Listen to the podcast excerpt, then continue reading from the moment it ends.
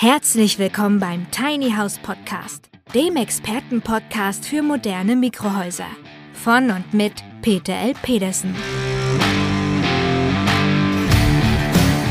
Wir bringen Ihnen die Vorteile von Minihäusern näher und sprechen mit Fachleuten aller Sparten. Und wir erklären Ihnen, welche baulichen, technischen und rechtlichen Voraussetzungen zu erfüllen sind, damit Ihr Traum vom Tiny House in Erfüllung gehen kann.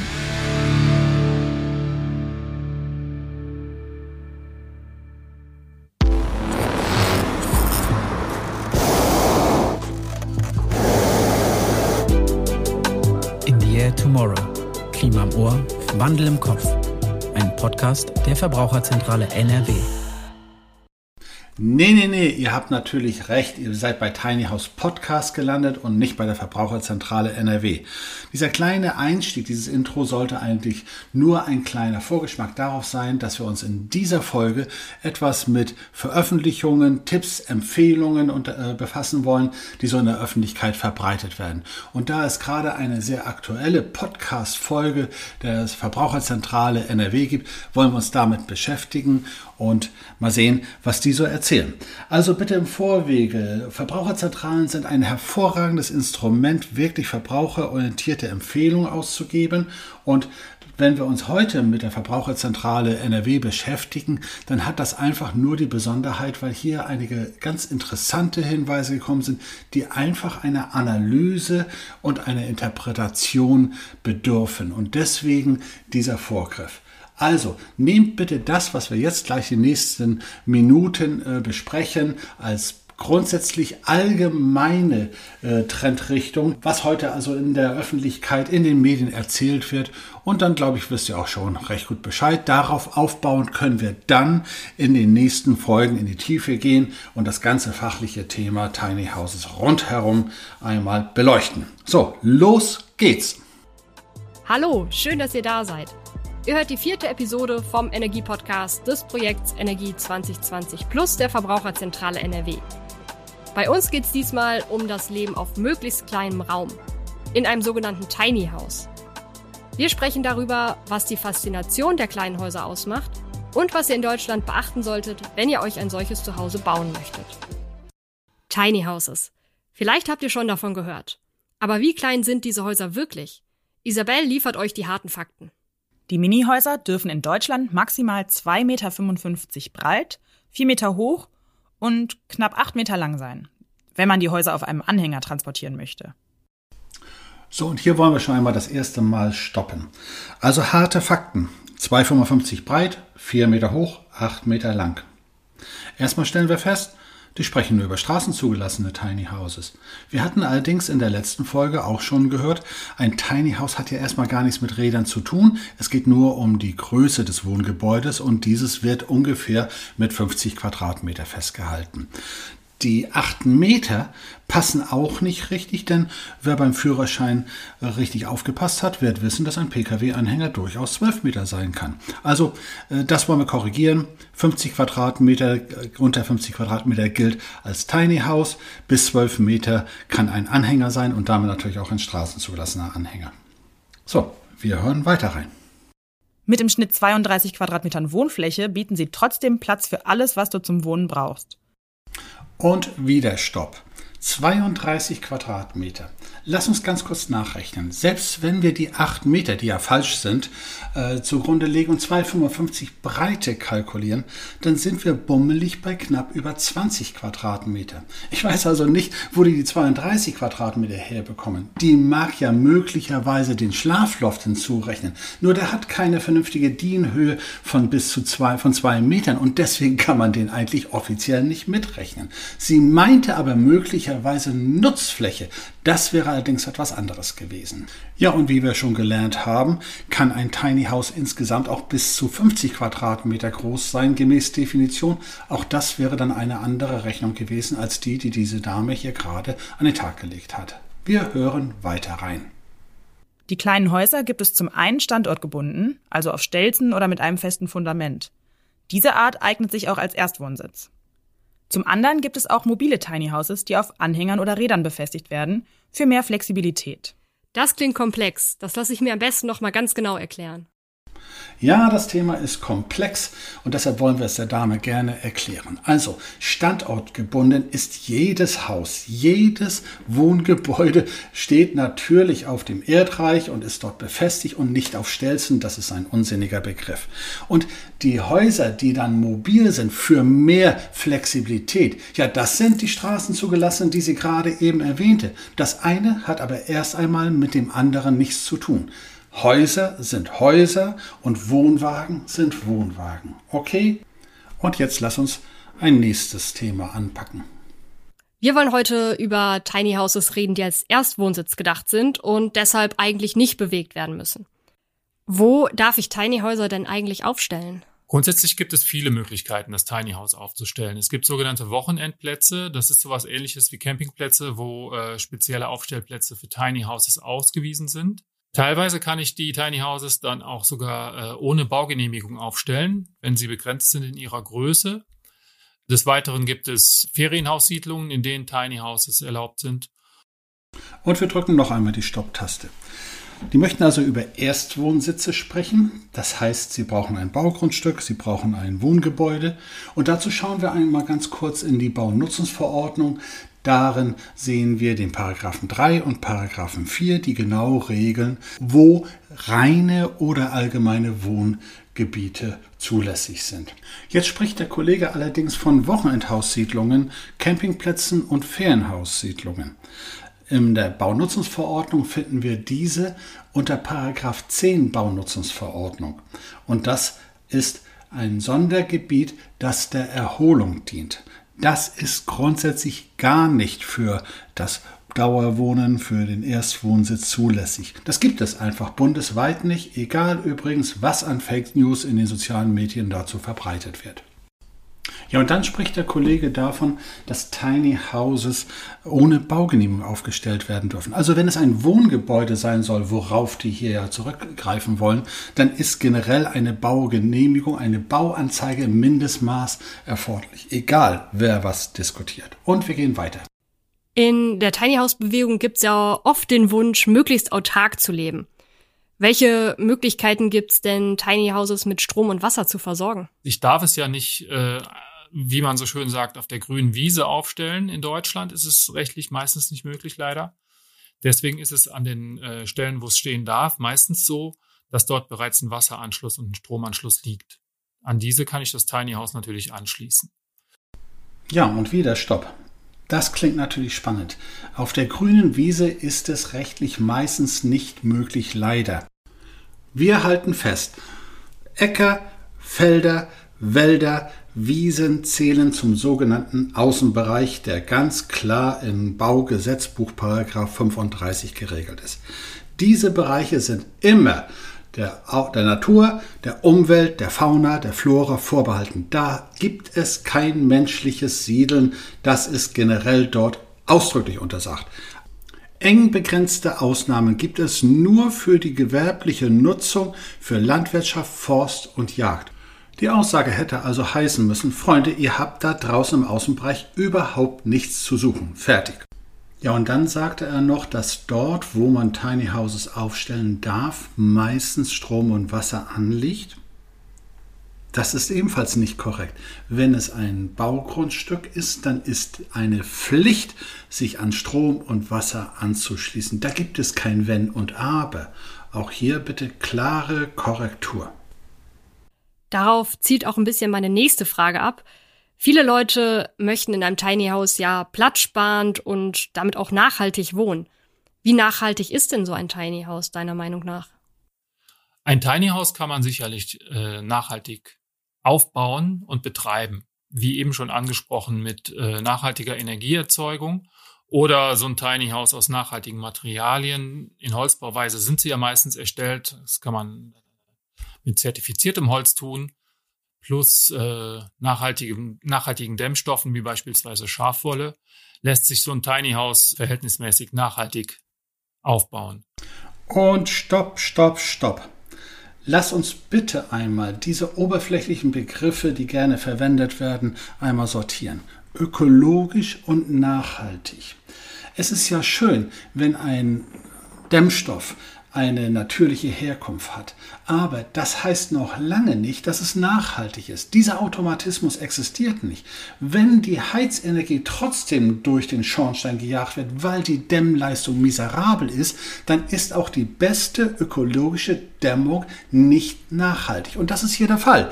Eine Schafwolle in einem Tiny House macht absolut keinen Sinn. Insbesondere bei den straßenzulassenden Tiny Houses, wovon hier ja regelmäßig gesprochen wurde, ist eine maximale Gewichtsgrenze von 3,5 Tonnen einzuhalten. Und da ist auch eine Schafswolle einfach viel zu schwer und die Gewichtsüberschreitung von 3,5 Tonnen kann ganz, ganz schnell der Fall sein. Aber noch etwas. Es wird ja das Thema Ökologie und Nachhaltigkeit immer so als pauschales Schlagwort genutzt und es wird auch kaum hinterfragt. Das sollten wir aber, denn es gibt einen ganz einfachen Maßstab und der nennt sich Gebäudeenergiegesetz und dort ist geregelt, was ein Energieeffizienzhaus ist und das, was ein EH 70, ein EH 50, ein EH 55, Entschuldigung, ein EH 40 Haus ist, das ist nachhaltig. Alles andere ist blanke Theorie. Wenn der nette Kollege also über Nachhaltigkeit etwas schwadronieren möchte, dann hätte er nicht über Schafwolle reden sollen, sondern über die Energieeffizienzstandards, die eingehalten werden sollten. Dann hätte er harte Fakten vorgelegt, das, was Sie hier ja eigentlich erzählen wollten. Ja, und dann spricht der Kollege über Tiny Houses, die in Holzbauweise erstellt worden sind dringendste Warnung, wenn es um straßenzugelassene Tiny Houses geht. Hier ist der Maßstab des dynamischen Festigkeitsnachweises. Hält es auf der Straße ja oder nein? Und das ist in aller Regel mit einem Holzrahmen nicht möglich. Und deswegen muss vorher der Statiker, der Karosseriestatiker, dieses ganz genau prüfen. Alles andere bitte nicht einfach so oberflächlich übernehmen. Also lasst uns schon einmal eine kleine Zwischenbilanz ziehen. Nicht alles, was so erzählt wird, ist erstens richtig, zweitens konkret und drittens auch wirklich ziel- und sinnführend. Wir hören uns noch ein paar weitere an. Hier ist die nächste Sequenz. Allerdings muss man anmerken, dass die nachhaltigere Form des Wohnens ganz eindeutig das Mehrfamilienhaus ist. Wenn ich ein Mehrfamilienhaus baue und das zum Beispiel in Wohneinheiten unterteile, die ähnlich kleine Grundrisse haben oder ähnlich wenig Fläche pro äh, Person verbrauchen, dann ist es äh, bei der Wohnform des Mehrfamilienhauses so, dass ich unterm Strich weniger Fläche, weniger Energie und weniger Rohstoffe verbrauche. Das ist eine ganz einfache Rechnung. Na, na, na, na. Wenn es so eine einfache Rechnung wäre, dann hätte er ja mal nachgerechnet. Und dann hätte er die Energieeffizienzstandards genommen und nachgesehen, welchen Energieeffizienzstandard ein Mehrfamilienhaus hat und was jetzt ein Tiny House hat. Und wenn beide KfW 55 sind, dann sind es beides KfW 55 Häuser. Und da kann die Maus auch keinen Faden abbeißen. Das ist völliger Quatsch. Was hinzukommt, ist, dass der Materialverbrauch, der Rohstoffverbrauch deutlich geringer sein kann bei einem Tiny House, auch wenn es ein einzelstehendes Haus ist. So einfach kommt er mir nicht vom Hof. Und ich wehre mich auch gegen diesen unterschwelligen Ton, dass die Leute jetzt aus ökologischen Gründen eher in ein Mehrfamilienhaus, einen Wohnblock ziehen sollen. Das kann ich nicht miteinander vergleichen, unabhängig davon, dass es massenhaft Leute gibt, die wollen es einfach nicht und deswegen sollte man sie auch dazu nicht zwingen. Und auch hier gleich im Vorgriff auf eine der nächsten Folgen, wo wir uns mit dem Gebäudeenergiegesetz und dem Wärmeschutznachweis etwas genauer unterhalten werden, sei mir hier der Begriff Primärenergiebedarf erwähnt. Und das ist so der entscheidende Maßstab. Wie viel Primärenergiebedarf hat ein Haus, eine Wohnung, eine Wohneinheit. Und das ist das alles Entscheidende. Die blanken Behauptungen, die sind so störend und so pauschal und so simpel, aber falsch. Also, wir hören weiter, was er noch so zu erzählen hat. Wenn ich mir jetzt ein Tiny House kaufen möchte, mit welchen Kosten muss ich denn da rechnen? Hm, soweit ich weiß, ist es so, dass das Tiny House in seiner günstigsten Form derzeit für ungefähr 25.000 Euro zu haben ist. Naja, zumindest sagt er, soweit er weiß, und das scheint nicht sehr ausgeprägt zu sein. Ein baugenehmigungsfähiges Tiny House, das alle wärmeschutztechnischen Bedingungen, alle statischen Bedingungen erfüllt, ist heute nicht unter 80.000 Euro zu bekommen. Dabei ist keine Maus den Faden ab, egal welcher was mutmaßt. Wir gehen weiter. Nächste Sequenz. Was sollte ich denn bei der Planung von einem Tiny House sonst noch beachten? Also ich finde, man sollte sich grundsätzlich ganz genau den Grundriss des Gebäudes anschauen und gut durchdenken. Habe ich wirklich genug Platz? Sind die Dinge, die ich eingebaut haben möchte, an der richtigen Stelle und ist es äh, entsprechend auch alltagstauglich? Ich liebe ja konkrete Empfehlungen. Zum Beispiel, dass man sich den Grundriss anschauen sollte. Ich möchte den sehen, der sich Haus kauft, das Grundriss, den Grundriss sich nicht ansehen möchte. Und ob Platz in einem Mikrohaus ist, die Aussage kann nur heißen, nein, es geht gar nicht. Das heißt, ich muss immer noch ein Gartenhaus dazu holen. Das wäre eine konkrete Empfehlung und nicht, ob alles an seinem richtigen oder falschen Platz ist. Bitte diese Sprüche gehen so in die Richtung, über den Berg ist es weiter als zu Fuß. Das hilft niemandem und ist wirklich einer Verbraucherzentrale nicht würdig. Komm, nächster Hinweis. Mit einer guten Dämmung wird die Energiebilanz eines Hauses erheblich verbessert. Das gilt natürlich auch für Tiny Häuser. Wenn wir dafür umweltfreundliche Dämmstoffe verwenden, werden unsere Häuser auch nachhaltiger. Christian hat uns mal seine Top 3 der Dämmstoffe für ein Tiny House genannt. Erstens. Tja, ich mag, wie ihr vielleicht wisst, äh, so gut wie alle Dämmstoffe. Ich bin ein wahrer Fan von Dämmstoffen. Na, da sind wir doch endlich mal einer Meinung. Auch wir finden Dämmung ganz, ganz toll. Und mit Dämmung ist tatsächlich auch die Möglichkeit, ein Haus energetisch besser zu pflegen, viel, viel einfacher als ohne Dämmung.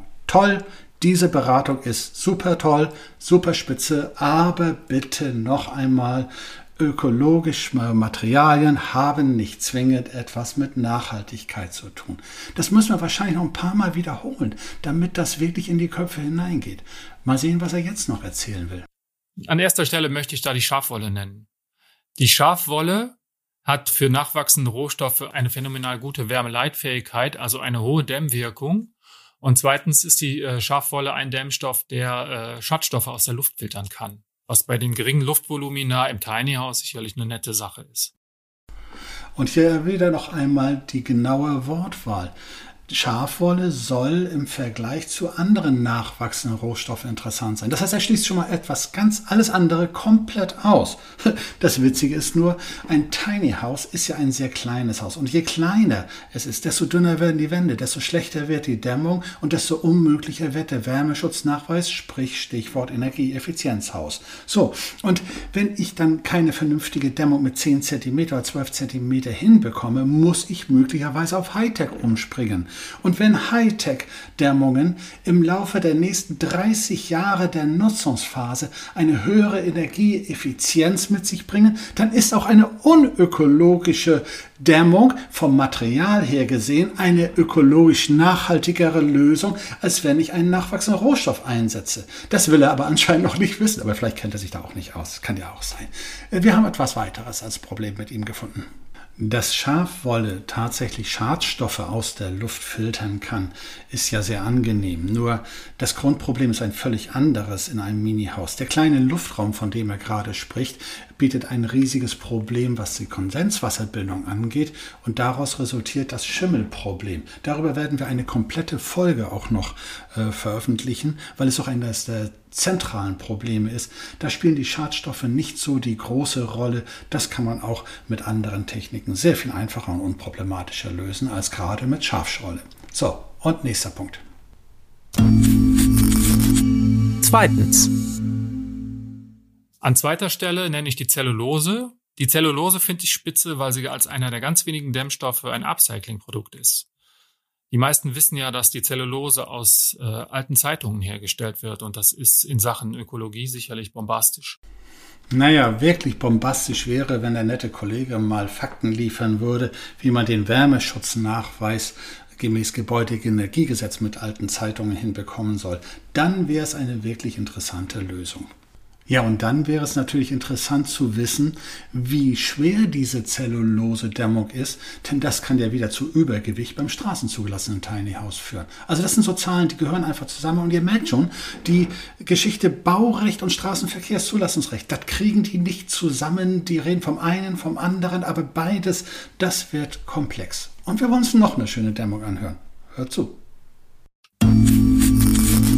Drittens. Und an dritter Stelle nenne ich die Handfaser. Die Handfaser ist ein klassischer äh, nachwachsender Rohstoff, ist aber äh, in seiner Herstellung relativ energiearm und äh, bietet auch gewisse Vorteile gegenüber beispielsweise Nagerbefall, denn die Handfaser ist eiweißfrei und deswegen nicht so attraktiv für Nager. Tja, und ich kann es nur wiederholen. Wie kriege ich den Wärmeschutznachweis hin? Wie kriege ich die Gewichtsprobleme bei der straßenzugelassenen Version hin? Bitte mal Fakten. Aber vielleicht kommt jetzt was. Grün hinter den Ohren. Für die nächste Frage habe ich mir wieder Isabel dazu geholt. Ich habe mich nämlich gefragt, ob man ein Tiny House nicht auch einfach selber bauen kann. Was meinst du dazu, Isabel? Naja, also an sich ist die Idee ja total charmant.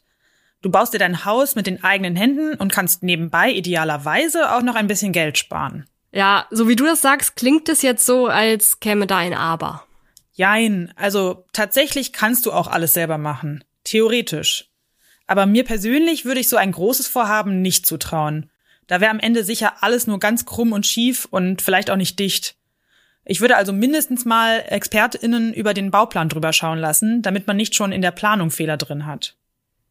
Ja, Fehler können halt später teuer werden. Vielleicht sollte man sich also am besten Fachleute dafür suchen. Ja, also das ist auf jeden Fall die sicherste Lösung, damit nichts schief geht. Ich habe mal einige Foren im Internet durchforstet, in denen sich Tiny House BesitzerInnen und Interessierte miteinander austauschen. Was hast du herausgefunden? Ich bin dabei nur auf Personen gestoßen, die auch tatsächlich mitgearbeitet haben an ihrem Haus. Aber klar, in der Community selber treffen sich ja meistens nur Menschen, die mit Herzblut dabei sind und die dann auch eine gemeinsame Vision teilen. Also klar, es gibt die Leute, die alles selber machen. Das komplette Haus selbst zu bauen, ist dann aber schon wirklich ein Vollzeitjob, zumindest für einige Monate. Okay, also wenn ich mal längere Zeit frei haben sollte, kann ich mir mein Tiny House selber bauen. Stopp, stopp, stopp. Theoretisch könnte man ein Tiny House selbst bauen. Halten wir mal fest, die Damen haben bisher auch von Straßenzulassen Tiny Houses gesprochen. Wir reden also über Karosseriebau. Wir reden über Zimmerei, wir reden über Tischlerei und dann soll das jemand mit dem Akkuschrauber aus dem Baumarkt hinbekommen? Selbst die wenigsten professionellen Hersteller, die es in Deutschland und Europa gibt, können wirklich die Baugenehmigungsfähigkeit überhaupt auf die Reihe bekommen. Und diese Komplexität soll dann der kleine Privatbastler hinbekommen. Nichts gegen Heimwerkerarbeiten, nicht, dass wir uns missverstehen. Aber bitte, das ist eine Komplexität, die einfach nicht in die Hände von Leuten gehört, die es nicht hochprofessionell hinbekommen. Das funktioniert nicht. Ihr müsst eine Baugenehmigung bekommen. Ansonsten ist alles, was ihr gebaut habt, einfach wertlos. Und deswegen erwarte ich von einer Verbraucherzentrale, dass die sagen, Freunde, schmeißt euer Geld nicht zum Fenster raus, lasst die Finger dringend davon. Das wäre eine seriöse Empfehlung. Ansonsten möchte ich mal sehen, dass die Damen den Leuten die Entschädigung zahlen. Wenn die sagen, aber du hast doch gesagt, das geht grundsätzlich und das könnte man doch machen. Das geht einfach so nicht. Und weiter. Aber Zeit kostet natürlich auch Geld. Und dazu braucht man dann noch sowohl baurechtliches Wissen als auch handwerkliches Geschick. Einige Sachen eignen sich da einfach besser, um sie tatsächlich selbst zu machen. Mir zum Beispiel würde ich viel eher zutrauen, den Innenausbau selber anzugehen und mit so einem Fertigbausatz zu arbeiten. Da muss man sich dann auch gar nicht so doll mit den baurechtlichen Vorgaben auseinandersetzen. Tja, mit den baurechtlichen Vorgaben muss ich mich nur dann nicht beschäftigen, wenn der Bausatz auch schon alle baurechtlichen Bedingungen vorher erfüllt. Allerdings kommt ein Aspekt hinzu. Als Bauer, äh, Bauer dieses Hauses muss ich bestätigen, dass ich hundertprozentig nach Statik gebaut habe. Und ob das immer so funktioniert, ist eine andere Geschichte. Und dann kommt die straßenzulassungstechnische Problematik noch hinzu. Sobald ich an einem Fahrzeug, und das ist auch ein Tiny House auf einem Anhänger, etwas am Gewicht und am Schwerpunkt ändere, äh, dann erlischt sofort sofort die Straßenzulassung. Und das kann mit einer Dachlatte von einem Kilo bereits passieren und erst recht, wenn ich anfange, die ganzen Möbel umzubauen. Wir hören uns eine weitere Sequenz an. Effizient gedacht. Das Thema Tiny House ist seit einiger Zeit immer präsenter in den Medien. Deshalb erreichen uns auch immer öfter spezifische Fragen von Verbraucherinnen und Verbrauchern. Aus dem Fundus habe ich mir mal eine Frage rausgepickt. Nämlich, was kann ich im Tiny House gegen Luftfeuchtigkeit unternehmen? Isabel, du hast dich dazu informiert. Im Tiny House will jeder Zentimeter gut verplant sein. Eine normale Dunstabzugshaube über dem Herd würde viel zu viel Platz wegnehmen. Mann, Mann, Mann, die Hausfrau denkt nur daran, dass die Dunstabzugshaube zu viel Platz wegnimmt. Dass so eines vielleicht 250 bis 500 Kubikmeter Luft absaugt pro Stunde und das Haus nur 50 Kubikmeter hat und im Winter nach 10 Minuten das Haus eiskalt ist, kommt sie nicht drauf. Aber merke, eine Dunstabzugshaube soll Dunst abziehen und nicht die Luftfeuchtigkeit regulieren. Das eine hat beim anderen nichts zu tun, liebe Verbraucherzentrale. Aber auch da gibt es Lösungen. Zum Beispiel könnt ihr über eine Luft-Wärme-Rückgewinnung nachdenken. Eine Lüftungsanlage mit Wärmerückgewinnung kann in Tiny Houses wie auch in anderen Wohnformen dafür sorgen, dass die Heizkosten sinken. Bei so einer Lüftungsanlage wird die Abluft abgeführt und die Frischluft wird über die Wärme der Abluft aufgeheizt, sodass im Winter zum Beispiel nicht eiskalte Luft direkt ins Haus gelangt. Manche Modelle können dann auch die Feuchtigkeit regulieren. Endlich mal eine ordentliche Empfehlung. Luftwärmetauscher sind hervorragend. Nur, die Luftwärmetauscher regulieren immer die Luftfeuchtigkeit und nicht nur manche.